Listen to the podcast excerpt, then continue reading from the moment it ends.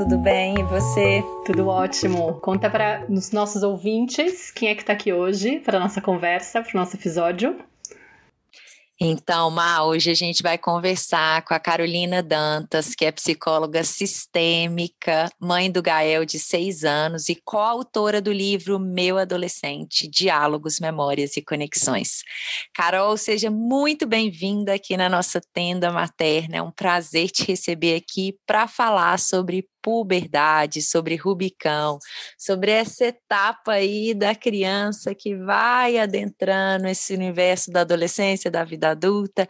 A gente quer te escutar um pouquinho e eu quero primeiro, né, te dar as boas-vindas e que você conte pra gente como é que esse tema foi tomando um espaço aí na sua vida pessoal, profissional. Seja bem-vinda à tenda.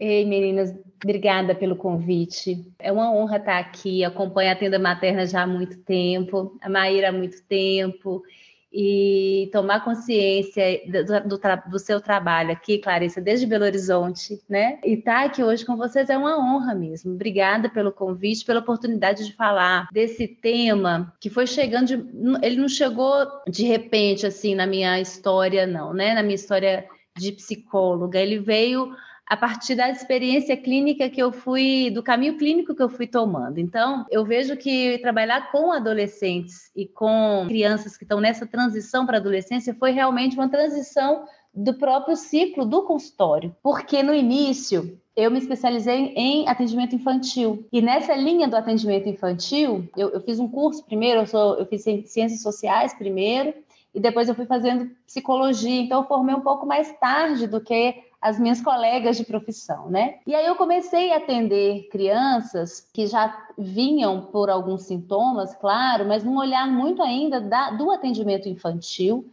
e não do olhar sistêmico sobre o problema e sobre o sintoma. E aí a gente sai da faculdade e é o momento de, de fazer as opções e as escolhas, né, por, pelos caminhos que a gente realmente quer transitar. E eu fui para a sistêmica, e na sistêmica, que é o atendimento familiar, eu fui trabalhando com essas crianças e as famílias. E essas crianças foram crescendo, né? É o atendimento infantil. Eu fui entendendo muito que era muito mais, na maioria dos casos, trabalho com casal e com as famílias. E essas crianças ficavam em terapia pouco tempo, porque não é o lugar de criança ali naquele momento, mas elas retornavam para o consultório quando elas estavam por volta de 8, 9 anos com alguns sintomas que são sintomas, é, expressões né, de medos, de ansiedades, típicas dessa fase do Rubicão. E foi aí que eu comecei a me apaixonar com esse, primeiro com esse movimento de transição da infância para a adolescência e depois aprofundar um pouco mais na adolescência e puberdade, é a partir dos 13 anos, ali falando assim na entrada realmente da adolescência. Então foi com o retorno de ex-clientes que eu fui aprendendo a lidar de um, com outro olhar, porque já entrando aí no tema, né? Uma máxima que eu ouvia muito e que a, minha geração lá de terapeutas, de psicólogos ouvia muito é que essa fase entre os 7 e 11, 12 anos, uma fase de latência, era uma fase muito difícil para estar em terapia. Então, as pessoas trabalhavam muito com a primeira infância, ou com a adolescência, quando esses adolescentes davam algum problema, geralmente quando dava algum problema na escola, algum problema dos pais, e, e isso a gente entende que são é, comportamentos que são desafiadores, mas que são importantes para essa fase, né? E essa fase entre os 7, 8, 9, 10 anos ficava naquele período ali tido de latência e pouca gente estava olhando para essa fase como o Rubicão como essa entrada mesmo na adolescência. E hoje eu vejo quanto que nesse momento é tão rico e tão importante a terapia e o acolhimento das famílias e das crianças que estão nessa fase para uma adolescência mais tranquila, mais fluida. Uhum. E você pode explicar para quem está escutando a gente o que, que é esse Rubicão? Porque é até um termo que poucas pessoas conhecem, Geralmente a gente fala de puberdade, adolescência, mas Rubicão é um e tem realmente uma mudança de comportamento. Então contar como que é essa mudança de comportamento, muitos pais começam a chegar nessa fase e aí chegam com essa demanda, nossa, meu filho mudou muito, ele está muito crítico, ele está muito é, não sei, irritado com as coisas, está respondão, ou de repente está muito calado, está muito fechado. Enfim, tem aí uma dificuldade de eles entenderem Bom, o Rubicão ele vem da antroposofia, né? A puberdade ela se coloca muito na questão do físico, do biológico, de algumas transformações biossociais. E o Rubicão, é, eu uso muito esse termo porque ele amplia mais o olhar sobre as questões subjetivas e emocionais dessa criança que está adentrando nessa fase. Tem uma cena do, da Pocahontas, que eu acho maravilhoso, que é quando ela está descendo o rio e tem uma música que canta assim: é, depois da curva, o que é que tem? Depois da curva, o que é que tem? E essa música, ela fala de um lugar que parece muito com essa entrada, de uma ansiedade muito grande. Por quê? O Rubicão, assim, só para contextualizar, é um rio, né, que separa as cidades ali na Itália, e, e ele, na época das, dos impérios, Império Romano, da, das lutas ali romanas, ele serviu de uma, um, realmente uma fronteira, e era proibido entrar na Grécia Antiga pelo Rubicão, foi decretada essa lei. E o Júlio César, imperador, ele transgrediu essa regra porque ele queria acessar, eu não lembro se, qual, qual, era a cidade, ele queria acessar essa cidade e ele falou: vamos acessar pelo Rubicão. Tá proibido, mas nós vamos fazer isso. E o Rubicão é um rio muito violento, um rio muito é, revolto. E aí, uma máxima, assim, da, a frase máxima que tinha era: quem entrava no Rubicão ou chegava do outro lado ou morria. Não tinha outra alternativa. E aí a frase é: a sorte está lançada. Então, a travessia do Rubicão marcava uma travessia muito é, é, revolta, né? Com muita ansiedade, muita dificuldade, e não tem outro caminho. Quando se entra no Rubicão, ou você atravessa e chega do outro lado, ou você vai ter que morrer ali. E não tem volta, né? E não tem volta. Algumas pessoas ficam presas e cristalizadas na infância, porque realmente entrar no Rubicão né, movimenta a emoção e a ansiedade. Então, o Rubicão é esse momento onde eu sinto uma puxada ali. Eu falo assim: a gente era um rio, né, um riozinho, a gente sabia de ser rio, a gente sabia das margens desse rio, então ser rio é a infância, é aquele lugar menor, muito na casa dos pais, uma escola menor, uma aldeia menor. E aí, de repente, a gente enxerga o mar. E aí, de repente, o rio recebe um, um convite, né? um puxado maior, até a correnteza aumenta, porque ele vai ver o mar. E muitas vezes esse rio, ele está olhando para o mar e está desejoso desse mar, porque é o desconhecido, é um oceano inteiro pela frente. Mas ele sabe de ser rio, ele ainda não sabe o que é ser mar. Então, por mais desejo que ele tenha de virar oceano, o medo aparece também né? E aquele negócio, eu vou ou não vou? Eu vou, eu quero, mas eu não sei ainda ser dali. Eu contei uma vez uma, um caso, eu acho que vocês podem também ir lembrando aí da experiência de vocês no Rubicão, porque para pais e mães entenderem um pouco mais essas crianças nessa fase, é importante a gente lembrar de como foi a nossa, né? E, e, trabalhando com crianças no Rubicão, eu lembrei do, da, exatamente do dia do meu Rubicão, assim, que eu, que eu, que eu entendi que eu estava entrando no Rubicão, que foi no Dia das Crianças. E aí, a gente está na semana Dia das Crianças, falando de criança, falando de, de infância, e eu lembrei disso aqui. Eu estava na minha casa e minha mãe sempre dava um presente coletivo, lá casa somos três, e eu sou a mais velha. E a minha mãe sempre dava um presente coletivo, assim, para um jogo, alguma coisa para jogar em família, né? Na sabedoria dela, ela já usava essa, essa técnica ali para não ficar só no mercadológico, da data mercadológica. E aí, no meu aniversário de 10 anos, ela veio com dois presentes, um grande e um pequenininho. E aí ela deu o presente grande para os meus dois irmãos e deu o pequenininho para mim. E ali eu já senti algo diferente, sabe? E aí o presente grande era um, um boliche. Um boliche que os meus irmãos ficaram emocionadíssimos e eu olhei para o boliche e estava com a minha caixinha na mão. Aí, quando eu abri a caixinha, era um brinco de pedrinha. Naquele momento, eu senti uma dor tão grande, porque por mais que o brinco fosse tão lindo e eu estava desejando um brinco daquele, eu olhei e falei assim: Mas eu, eu não quero isso ainda. Eu ainda quero o boliche. Mas a minha mãe está me dando brinco, então e a pergunta que eu fiz para ela foi assim: mãe, eu não sou mais criança? E ali eu senti essa, essa, essa ambivalência. Eu desejava ter o brinco, mas eu ainda só sabia do boliche. Eu queria estar ali no boliche ainda.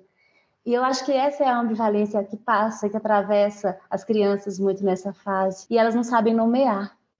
É, e aí, né, nesse trabalho que você falou, né, Carol, que o, que o terapeuta ele faz, é justamente que eu acho que até não só o terapeuta, mas o educador parental, né, é um convite para olhar para como que eu acompanho esse ser, né, que já está começando a avistar esse mar, e esse mar eu sinto que a gente pode traduzir ele também como se fosse um pezinho na realidade tem aquele livro da, da, da, editora antroposófica, né, que fala sobre, sobre o Rubicão como essa queda no paraíso, né, que eu saio desse véu protetor da infância, que de certa forma né, me protege, me faz ainda estar tá nesse lugar ainda que existe uma fantasia, uma imaginação muito rica, e de uhum. repente eu toco, eu começo a ter uma percepção da realidade como ela é, com todas as suas nuances, e a realidade, ela é o que é, né? Ela tem as suas diversidades, as suas complexidades, os seus desafios, e uhum. a criança começa a ter noção disso, dessa dor. E eu sinto que a passagem por essa etapa, ela depende muito de como essa relação ela foi construída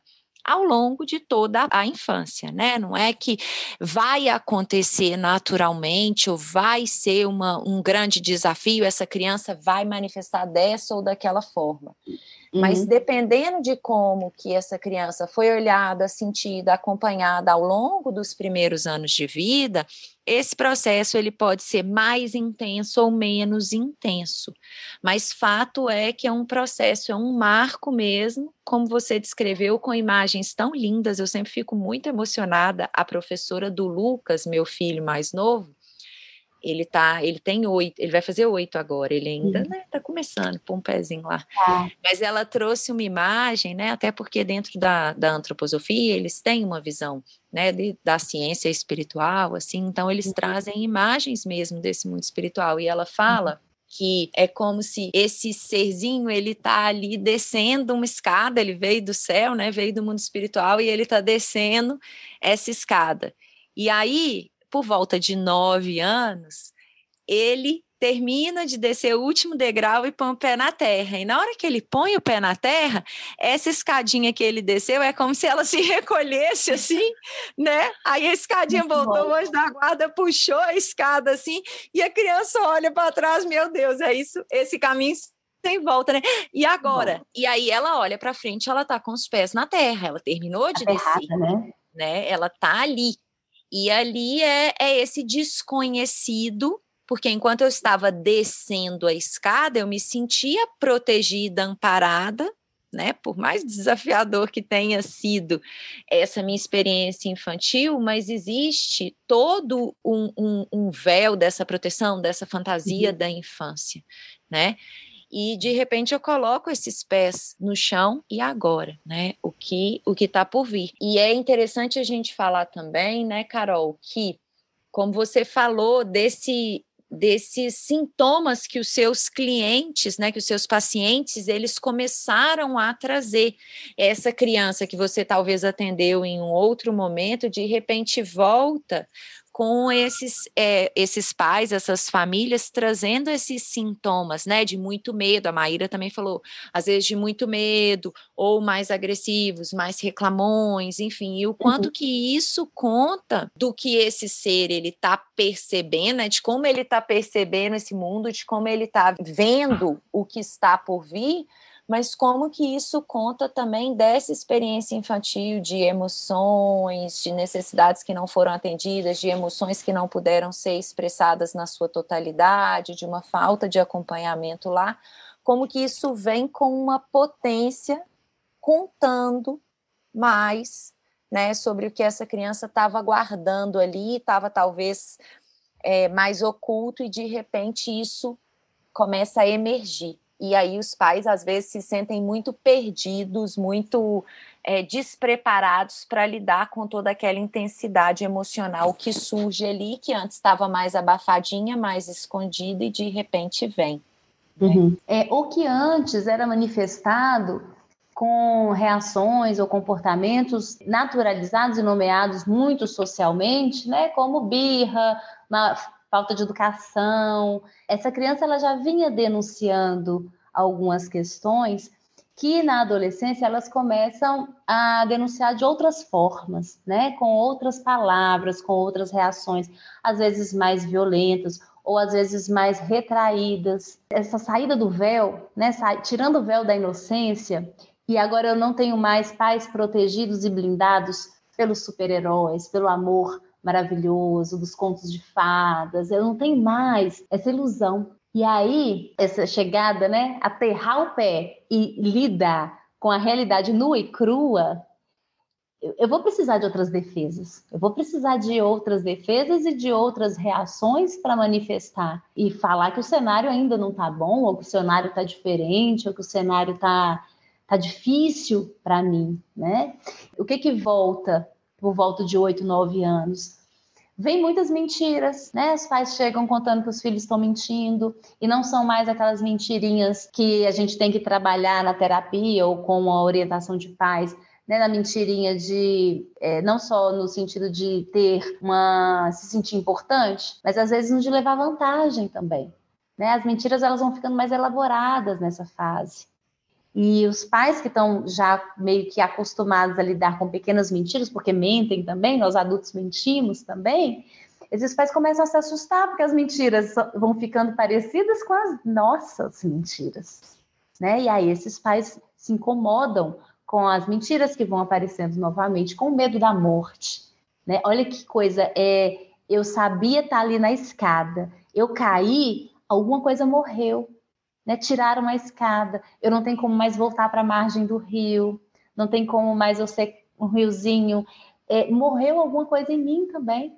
Então são os lutos que vão, a criança ela vai passando pelo por esse processo de luto no início da puberdade, o luto dos espaços que não me cabem mais, das roupas que não me cabem mais, dos desenhos animados que já zoam de mim se eu continuo vendo, do dar-se conta das injustiças também do mundo, né, da, da, desigualdade, de uma coisa dessa fantasia toda, de, até da figura dos pais como super-heróis, como você falou. É, o Natal já não é tão lindo quanto era, né? A Páscoa também não é mais. Olha o tanto de perda, uhum. mas olha o tanto de ganho que vem né? A liberdade, a autonomia, os namoros, as primeiras trocas é, amorosas e afetivas. E aí, se esses pais não dão conta de darem passagem para essa criança crescer e se sentir segura nesse mar, né? De ser agora, em vez de serem margens, eles vão ser porto. Tô aqui, se precisar, tô aqui. Se precisar, me chama. É, eu não tô mais rodeando você, não é esperado mais que eu fique rodeando, tapeando você, mas eu estou aqui. Se esses pais não conseguem sair desse lugar de margem o tempo todo, de hum. abusos emocionais, né, disfarçados de superproteções, se esses pais não dão conta de ver a realidade, porque se os meninos estão descendo da escada, os pais também precisam descer. E enxergarem essa criança que está entrando na adolescência como alguém que já é, e não como alguém que ah, vai ser assim, vai ser médico, vai ser não sei quem, e, e muito menos com a falta, que é, ah, era tão bonitinho, era tão bonzinho, era uma criança tão legal, tão divertido. Esses pais precisam entender que essas crianças que estão entrando na adolescência e esses adolescentes, eles já são. E aí eles precisam aterrar também caiu o véu da inocência dos pais também, de dizer, poxa, eles não são mais meus filhos idealizados, eles já são sujeitos que têm é, escolhas. Todo, todos eles, todos nós temos que fazer esse processo de luto e acho que tem que trabalhar muito essa aceitação, né? Acho que imagino que inclusive do, do próprio processo ser doloroso e demorar um tempo, né? Aceitar esse tempo, porque acho que provavelmente muitos pais estão olhando para isso e falar, mas como é que eu evito que meu filho entre nesse lugar de de repente passar mal com essa fase, de olhar para o mundo, se entristecer e ter dor pela despedida da infância. Melhor aceitar que vai ser é um, um período. É, para os adolescentes que estão entrando e para os pais que estão se despedindo eu queria contar sobre, né? Eu tenho o João, o João tem 14, e o Rubicão dele, assim, né? Acho que só para ilustrar aqui, talvez também você tenha histórias aí do seu consultório, né, Carol? Uhum. Mas o João, ele, quando ele estava por volta, né, de nove anos, ele começou a apresentar, né, alguns comportamentos novos, assim, e como eles estão em escola Waldorf, a gente já estava lendo, estudando, a professora trouxe, né, enfim, um pouquinho sobre uhum. essa etapa, e aí a gente vai vendo como que cada criança vai trazer isso da sua forma e como que isso está muito relacionado à experiência infantil, a como todo esse movimento foi acontecendo, né, a como que esses pais conseguiram, já desde o momento que essa criança nasce, assim, saber que, é, que ali dentro daquele ser, né? Achei muito bonito isso que você falou, Carol, de assim, ah, esses pais vão ter que se dar conta que essa criança ela já é, né? Que esse adolescente ele já é e vão ter que lidar com as próprias idealizações, expectativas que foram impressas ali naquela criança, porque talvez nesse momento ela tenha força né? Ela recebe esse novo impulso de vida também, porque ao mesmo tempo que a vida, a escada sobe, mas ela recebe uma força também dessa experiência terrena, né? Dessa, dessa potência que é o mar, né? Dessa, dessa mãe terra que me ancora, que me nutre, que me sustenta. Então existe uma força de vida também que surge aí e que apoia esse adolescente a manifestar isso tudo que ele enquanto criança e devido a esse olhar tão incondicional para esses pais, né, e a toda a dependência que existia ali por se perceber mais forte, por se perceber nesse processo de novo de individuação, ele consegue se posicionar com mais força e sustentar agora de um outro lugar as necessidades. Então, o João, que eu fiz, né, muitas violências com eles, com ele, né? Eu deixei ele chorando para adormecer, enfim, coisas que eu não sabia, não tinha consciência, né? Mas que eu estava totalmente congelada e fiz com ele. De repente, com nove anos, o que começou a acontecer? Ele começou a sentir medo na hora de dormir. Ele começou a me chamar para dormir com ele. Ele começou a ficar muito mais reclamão e assim, mais colocando, expressando os limites dele, colocando a raiva dele com mais força para fora, mais agressividade. E ao invés de olhar para aquilo até pelo fato de eu também ter seguido no meu processo de autoeducação, né, e de buscar compreender melhor a natureza da criança, do ser humano, à medida que o meu filho foi me desenvol foi desenvolvendo, né, assim, eu sinto que ele é um grande mestre para mim. À medida que ele foi trazendo isso, ao invés de querer eliminar aquilo ali, meu Deus, o que que eu faço? Cadê meu filho, né? Como é que eu faço para ele voltar a ser aquele menininho? Que é isso que você está falando dos lutos que a gente vai vivenciar mas a melhor forma da gente acompanhar esse processo é entendendo a nossa corresponsabilidade naquilo que a criança está trazendo. E eu comecei a ver esse Rubicão como uma oportunidade gigantesca, talvez, inclusive, de reparar é, o que eu não pude ser por não ter a consciência que eu tinha naquele momento lá quando ele nasceu. Então, cada vez que ele me chamava para dormir com ele, ao invés de falar, poxa, filho, você já está grande, você não precisa, tem seu irmão aqui que é menorzinho, que tem que dormir eu senti uma alegria dele estar tá me chamando de uhum. volta, dele estar tá me dando essa oportunidade de ficar com ele, de fazer algo, algo que eu não pude fazer naquele momento por não ter essa clareza e essa consciência. Então, gente, o que eu quero, eu acho que assim é muito importante a gente reforçar aqui para vocês que estão escutando a gente, de confiar né? O que a gente está trazendo aqui é, é algo é, desenhando um processo que vai acontecer na natureza desse desenvolvimento humano, trazendo mais lucidez, mas que a gente só vai poder vivenciar ele na totalidade e acompanhar os nossos filhos se a gente confia neles, nessa natureza, se a gente compreende isso profundamente, porque se a gente tenta se distanciar, separar e acredita que o problema são os sintomas e as manifestações da criança, mais uma vez eu vou perder essa grande chance de, de ver esse ser que já é, que você falou, né, Carol? E é bonito, né? Porque aí a gente deixa de ficar focado no luto e na dor e na culpa, né? E pega isso como um grande farol. Eu vou pegar a culpa como um farol de pensar, poxa, eu realmente eu não, eu não dei conta de fazer isso lá na infância, mas agora eu tenho uma segunda chance.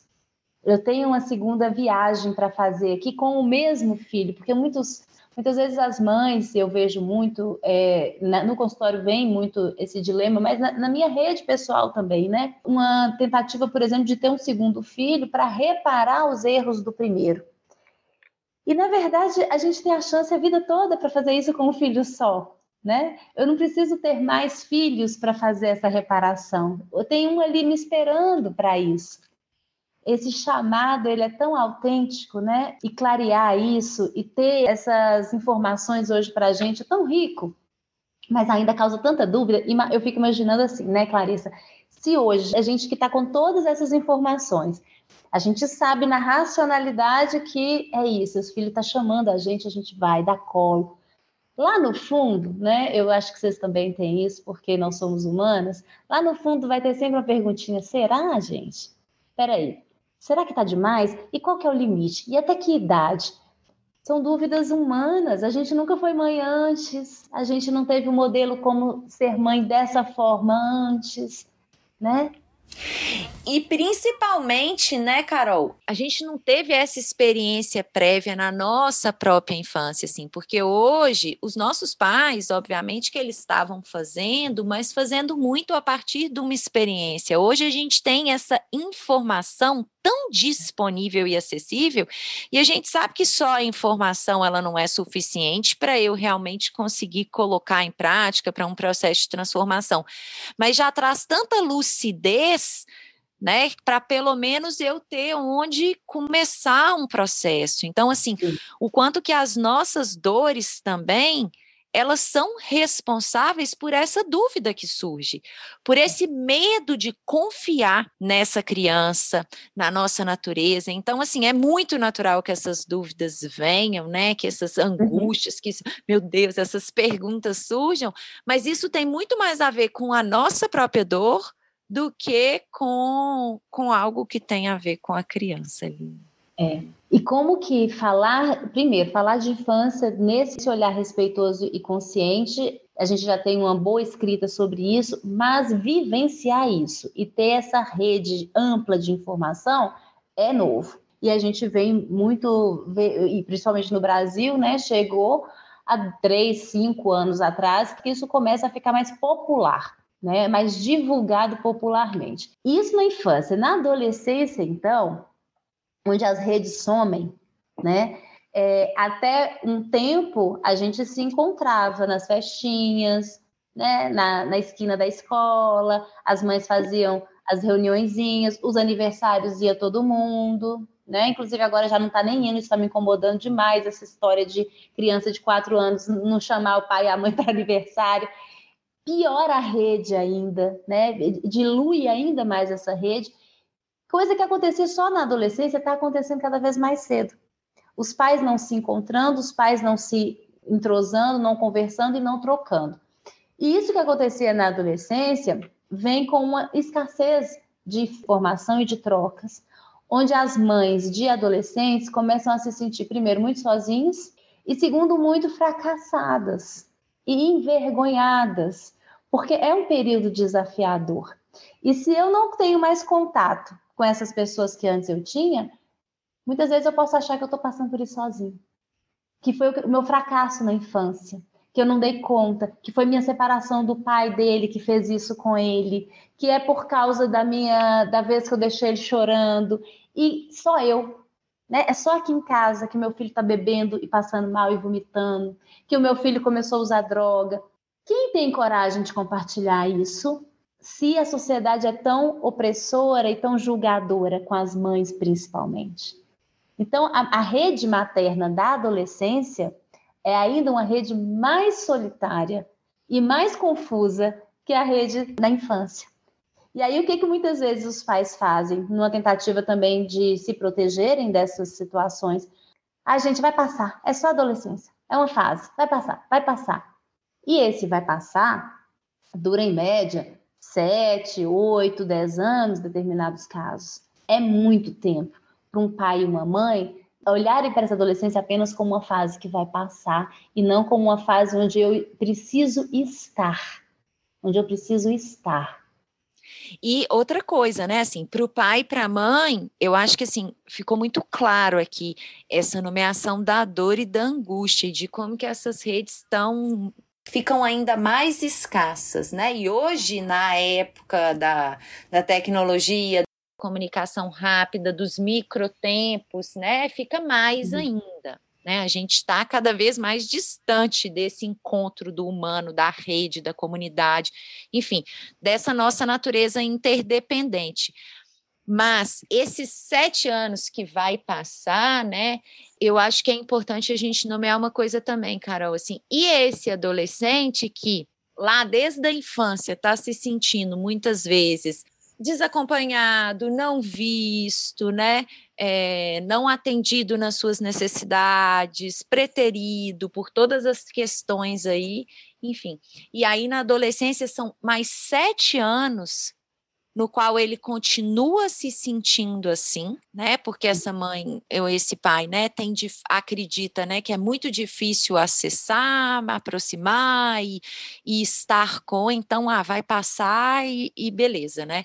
Então esse adolescente que segue mais esses sete anos ali ou o tempo que for sozinho e que provavelmente na vida adulta ele vai lidar com esse fantasma disso que não foi acompanhado, não pôde vir à tona na adolescência, ele vai se virar ali, porque aí ele vai, obviamente, ter que trilhar o caminho dele para ir em direção a tudo isso que não pode ser integrado nessa experiência da adolescência então não é que um vai passar, né? Vai passar nada, vai ficar debaixo não. do tapete até o momento que esse ser se torne um adulto e que seja capaz de lidar com as próprias questões. Então, assim, é perceber também desde a perspectiva do adolescente que são mais sete anos que ele vai seguir simplesmente reforçando um abandono, um desamparo, uma rejeição que ele experimentou lá atrás.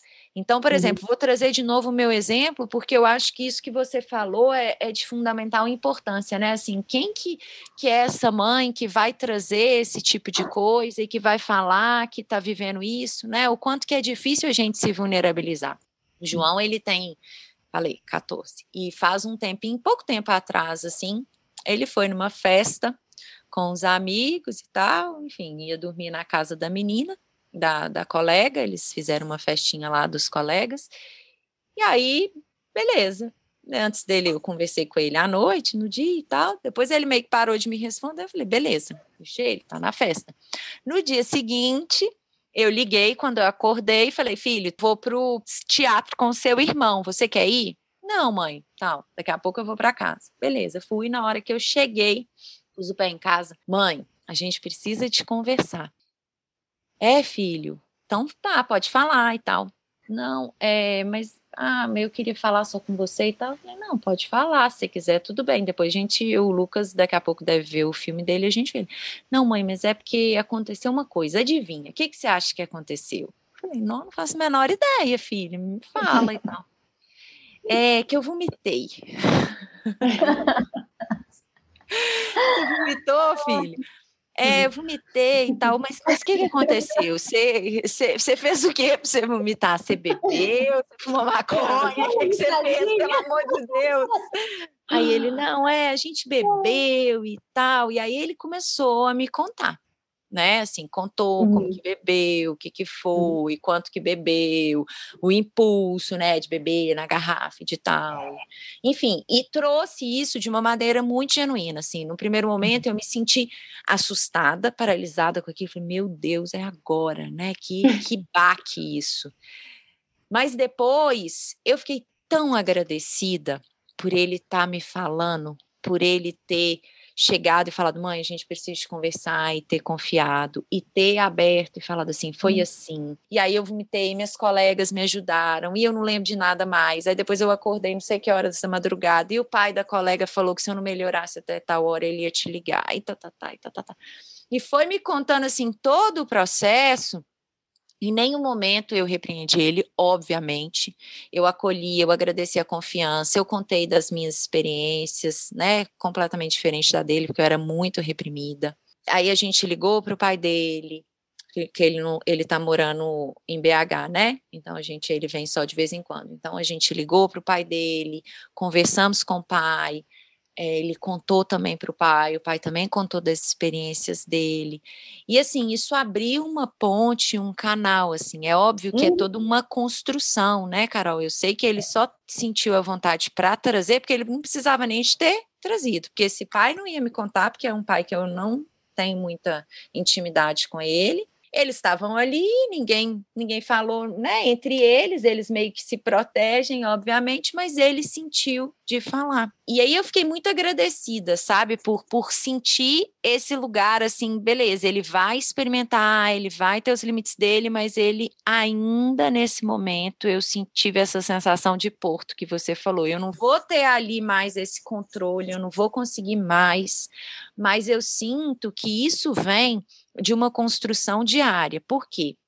Porque ele é esse adolescente que eu sinto que traz uma raiva muito grande de tudo que foi invisibilizado. Ele era um, uma criança, assim, o João, né, assim, muito obediente, muito responsável, uhum. que sempre fez tudo que pedia, assim, eu nunca tive trabalho com ele, entre aspas, né? Eu achava, esse era o meu discurso. Eu nunca tive trabalho com ele, o João dormia sozinho.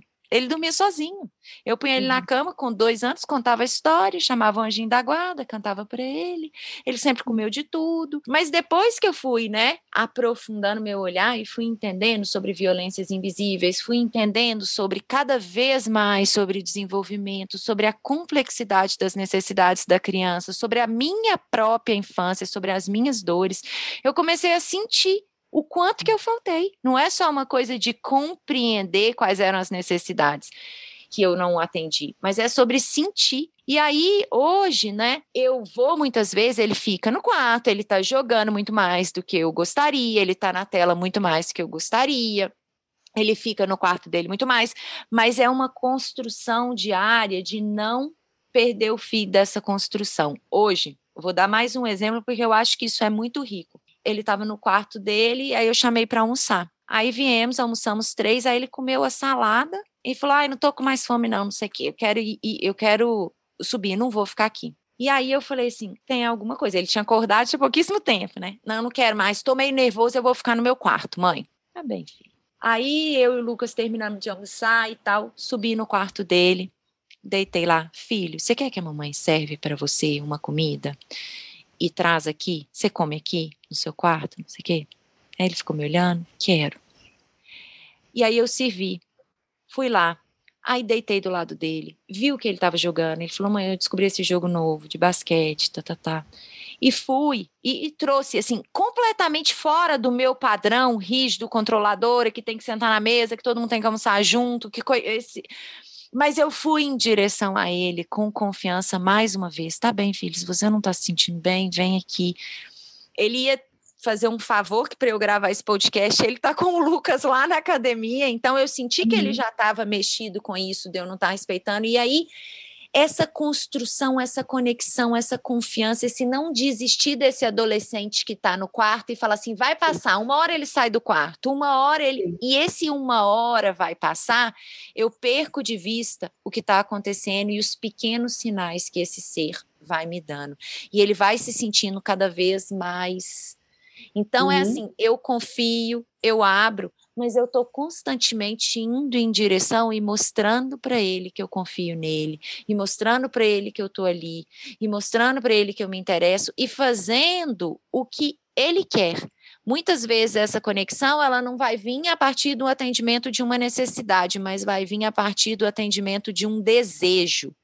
Sabe assim, ah, ele quer comer no quarto. Tá uhum. Tá bom, come no quarto. Isso mostra para ele, mamãe tá me vendo né? É. Ele precisa ser, mamãe tá me vendo, mamãe é capaz de me acompanhar. Ela me aceita eu... como eu sou. Exatamente. Quando eu escolho diferente dela, ela valida. Uhum. uhum. E isso é tão importante para forjar essa, essa segurança e, e recuperar esse vínculo que, de certa forma, foi Né? Não, é um exemplo incrível, né, Flor? Porque acho que ele traz muita paz para algumas mães que estão ouvindo que tem essa questão do, de descobrir, de repente, esse caminho da criação consciente um pouco mais com a criança um pouco mais velha e fala, nossa, e, dá, e se dá conta, né? Já fiz tanta coisa lá atrás, deixei ele tão desamparado, como que vai ser?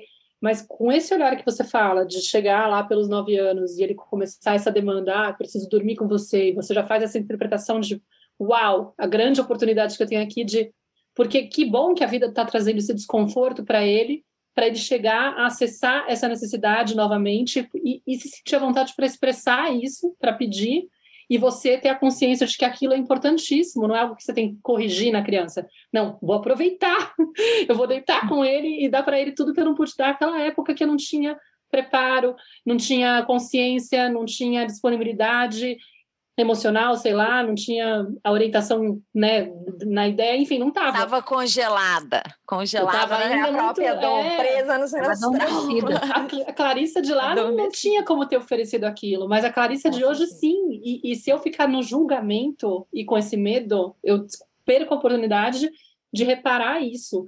E a construção que você faz de conseguir gerar essa intimidade com ele, de gerar essa confiança, fazer ele com 14 anos te confessar sem motivo nenhum, porque ele não precisava, vir trocar com você, quase um desabafo. Mamãe, eu me senti inseguro. Uhum. Tem essa, sabe, essa abertura de poder falar é algo que a gente constrói, a gente sabe, porque uma criança que está educada pela educação tradicional, ela vai ficar com medo do pai, jamais falaria isso com, com o pai da mãe, não, não, vai trocar isso se não fosse, ah, melhor eu contar, saber por mim do que descobrir pelo outro, só se fosse por isso. Mas do, de resto, vai querer esconder. A tendência vai ser esconder. E aí você perde a oportunidade de, inclusive, conhecer esse ser, né? Quem é essa pessoa que mora comigo? É tão triste, porque a gente vê muito dessa desse cenário, né? Às vezes, quando a gente vê a, o adolescente, esses casos que a criança está, o adolescente está tá fazendo, se autolesando, se automutilando, o quanto ele se sente sozinho e não visto nessa casa. Uhum. Aí, aí ele vai, por exemplo, entra num comportamento de se, se machucar porque ele não suporta essa dor, dessa desconexão, dessa que no fundo é um padrão que está vindo desde lá de trás. Só é um momento onde ainda se perpetua, ainda está acontecendo dessa forma, ele ainda se sente invisível, só que está doendo demais agora, porque ele já não tem aquela sensação tão inocente da infância. Acho que para amparar, ele já está olhando para o mundo fora e comparando com o resto. Ele já não está só com a referência única do que está acontecendo lá e achando que aquilo é normal. Não é mais normal. Sim, né? tem outros exemplos que antes ele não tinha, ele não avistava, né? E quando você conta essa história do. Porque muitas vezes os pais ficam presos também ao ser porto, mas um porto assim, ele que venha. Né? A minha, minha casa é assim, é, aqui em casa tem que ser assim, a gente só sai para programas assim, eles que se adaptem. É muito parecido com lá na infância, quando a, o bebê nasce e, e essa família não quer mudar nada em casa para receber essa criança, porque a criança que tem que aprender a viver numa casa assim. E aí chega a adolescência, muitas vezes os pais continuam com esse discurso. Eles que, ele tem que vir, ele que tem que se adaptar. Então, eu sou porto, mas um porto muito confortável, né? Que se esse adolescente quiser, vai ter que ser do meu jeito, vai ter que ser a comida que eu quero, na hora que eu quero, nos programas que eu quero. E o ser porto não é simplesmente ficar lá no lugar passivo, esperando esse adolescente retornar. O porto, ele é ativo, né? Ele, ele é aquela aquela parte destacável que vai e volta. Eu, eu é, ser porto para um adolescente dá trabalho também. Não é ficar lá só à espera. Eu preciso me movimentar, eu preciso ir lá no quarto, eu preciso checar, e não só no sentido de o que, que você está fazendo aí, nessa inquisição, né? nessa, nessa eu descobrir o jogo que ele está vendo para saber se é um jogo errado, se é um jogo proibido, nesse jogo de caça é, rato e gato. E eu me colocar ali com curiosidade para esse lugar, né? com curiosidade nesse, nesse espaço da adolescência, que muitas vezes é difícil para nós adultos, porque muitas vezes não tiveram curiosidade com a gente. Tiveram julgamentos, né? houveram medos, as, as mães protegendo ou proibindo muito por medo, mas curiosidade é, é mais raro. E a gente ter essa curiosidade vai ser interessante, porque esses sintomas e no, no, alto nível ali vai chegar na adolescência e os adolescentes eles vão apresentar sintomas que muitas vezes na infância a gente ainda controla, as autolesões, as tentativas de autoextermínio, né, as de, a depressão, os picos de ansiedade que estão cada vez mais constantes. Esses sintomas que são gritantes é, no fundo, um, o adolescente dizendo: me vejam aqui, eu estou sentindo na pele, eu estou sentindo na mente, eu estou transgredindo porque, de alguma maneira, eu preciso me sentir vivo nessa transgressão. E, e eu fico pensando assim, é, o curso, ele pode ser mudado. Nunca é tarde para mudar esse curso. Tem, tem, tem adultos, inclusive, e talvez vocês sejam essas adultas ou conheçam adultas, que só depois da fase adulta recuperam a relação com a mãe e com o pai. Alguns não recuperam nunca, mas muitos recuperam, mas muitos dão conta de aceitar e acolher essa mãe esse pai depois de adultos. O problema é o seguinte: não vai ser tarde para algumas coisas, mas vai ser muito tarde para outras coisas. Então, se esse segundo chamado que a adolescência faz, né, de resgatar e reparar essa relação, não for ouvido, pode ser que você repare em outro momento, mas olha o tanto de coisa que você vai perder. Olha o tanto de experiência que você vai perder. Olha essa coisa maravilhosa desse filho contar um lugar de muita vulnerabilidade. Bebi e vomitei. Isso é vulnerabilidade demais. É se colocar num lugar de muita neblina. E, se ele não tiver confiança do que vai vir, ele está na penumbra. É muita ansiedade em relação a isso, a contar de vulnerabilidades, né? E corrigir o curso na adolescência ainda é possível, mas é, eu acho fundamental o processo, que tanto a gente fala de criança interior, voltar também na adolescência que esses pais tiveram. Nesse adolescente que foi o que, que esse adolescente imprimiu na pele, no, na mente, né, nas sensações. O que que você, Maíra, eu, Carol, Clarissa, que a gente imprimiu na nossa adolescência que foi fundamental para a adulta que a gente é hoje, seja para o lado bom, seja para o lado que não é tão bom assim, para que quando os nossos filhos joguem na cara da gente essas experiências, a gente já tenha elaborado a nossa própria história. E a Clarissa, por exemplo, que disse que foi muito reprimida e que não teve né, tanto essas experiências e foi mais quietinha, não querer que o filho seja como ela foi. Não achar que o jeito que eu fui é o jeito adequado. E também não maldizer o jeito que eu fui, como se o meu jeito tivesse sido o pior e meu filho tem que ser o oposto de mim. Porque de um jeito ou de outro, eu estou querendo que ele seja alguém que talvez ele não é. Exatamente. Talvez ele não vai ser. Ou compensar, né? Ficar projetando a compensação. É, a única forma que eu sinto, né, Carol, acho que para a gente também encaminhando para um fechamento, mas assim, pensando como que esse caminho, ele, disso tudo aqui que a gente está falando, né, da gente poder compreender, acompanhar, sentir os nossos filhos e reparar, às vezes, né, não paralisar nessa culpa, reparar e colocar em movimento essa relação, ela passa por essas duas vias aí que você detalhou muito bem. A primeira é eu olhar para minha própria história, para a criança que eu fui, para a adolescência que eu fui, que eu tive, e eu lembro que foi em processos terapêuticos recentes, inclusive, né? Porque como está muito viva essa minha relação com o João, eu tenho olhado para a minha própria adolescência de um outro lugar, né? A vida está sempre trazendo espelhos e oportunidades assim para a gente iluminando Uhum. aspectos né, sombrios, invisibilizados aí. Então, é, foi justamente sentindo quanto é, sentindo essa força da raiva dele, da fúria dele, da agressividade de colocar os limites dele, sustentar suas necessidades, que eu pude perceber que esse lugar foi muito abafado em mim, porque eu sempre fui aquela menina obediente. E aí, quando eu olho para aquilo, eu falo assim, gente, mas teve muita violência, por que, que eu não consegui trazer essa, com essa força que ele está me mostrando aqui?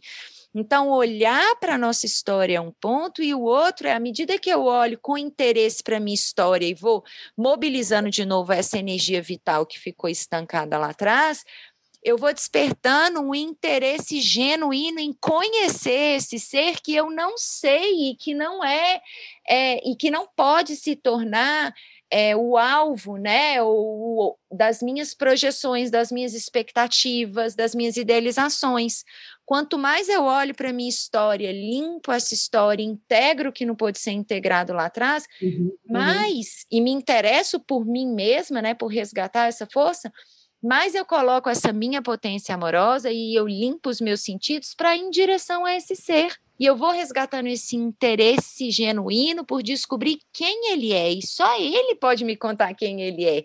Né? Eu saio desse lugar prepotente de que eu sei o que é melhor para ele e passo a me colocar do lado dele como um observador extremamente interessado, como um ser que está ali curioso, disponível para acompanhá-lo à medida que ele também me permite que eu acompanhe. Porque na adolescência tem hora que ele vai falar assim: não, mãe, você vai ficar aí agora, tá? Fica aí quietinha, eu não quero você é, aqui. É. E ok, e eu não vou pessoalizar isso e projetar minha fúria nele, que o, o limite que ele me traz dói lá na minha ferida, lá, e não, porque eu tenho que saber, porque eu tenho que controlar. Eu vou ficar com isso que eu sinto e vou deixar que ele me mostre.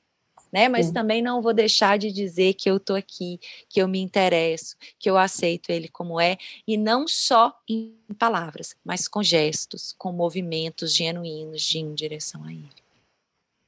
Maravilhoso.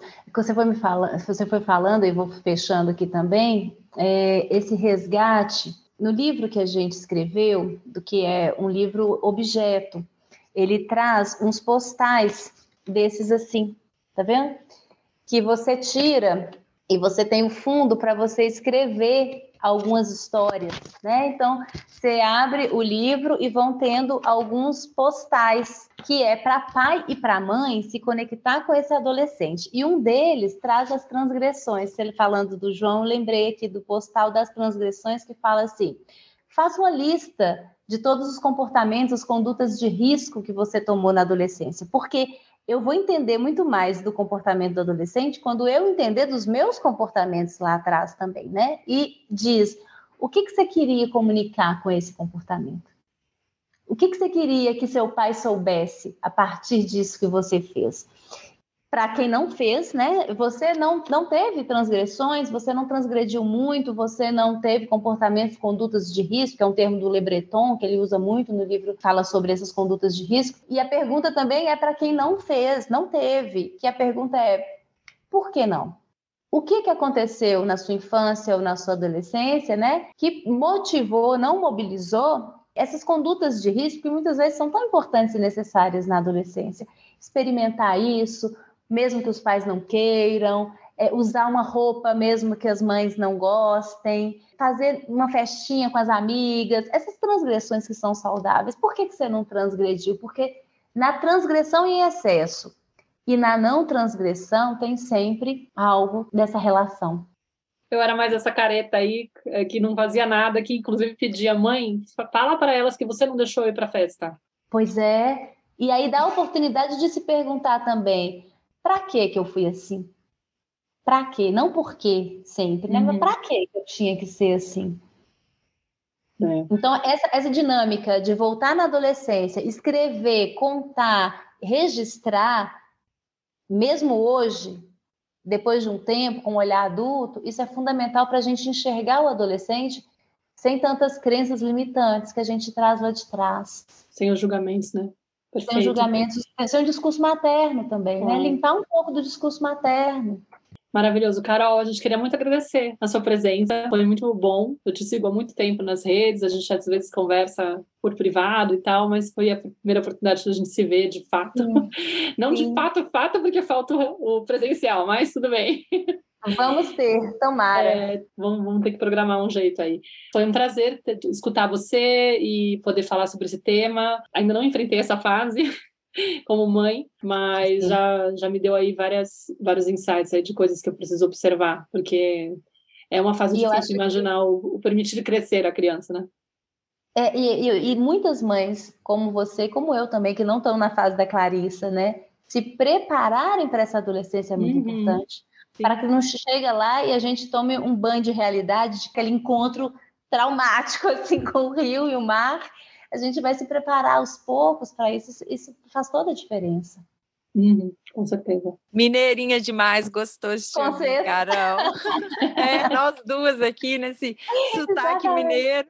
Delícia. Obrigada pela sua presença. Esse tema é um tema rico, né, gente? A gente podia ficar conversando aqui horas. Uhum.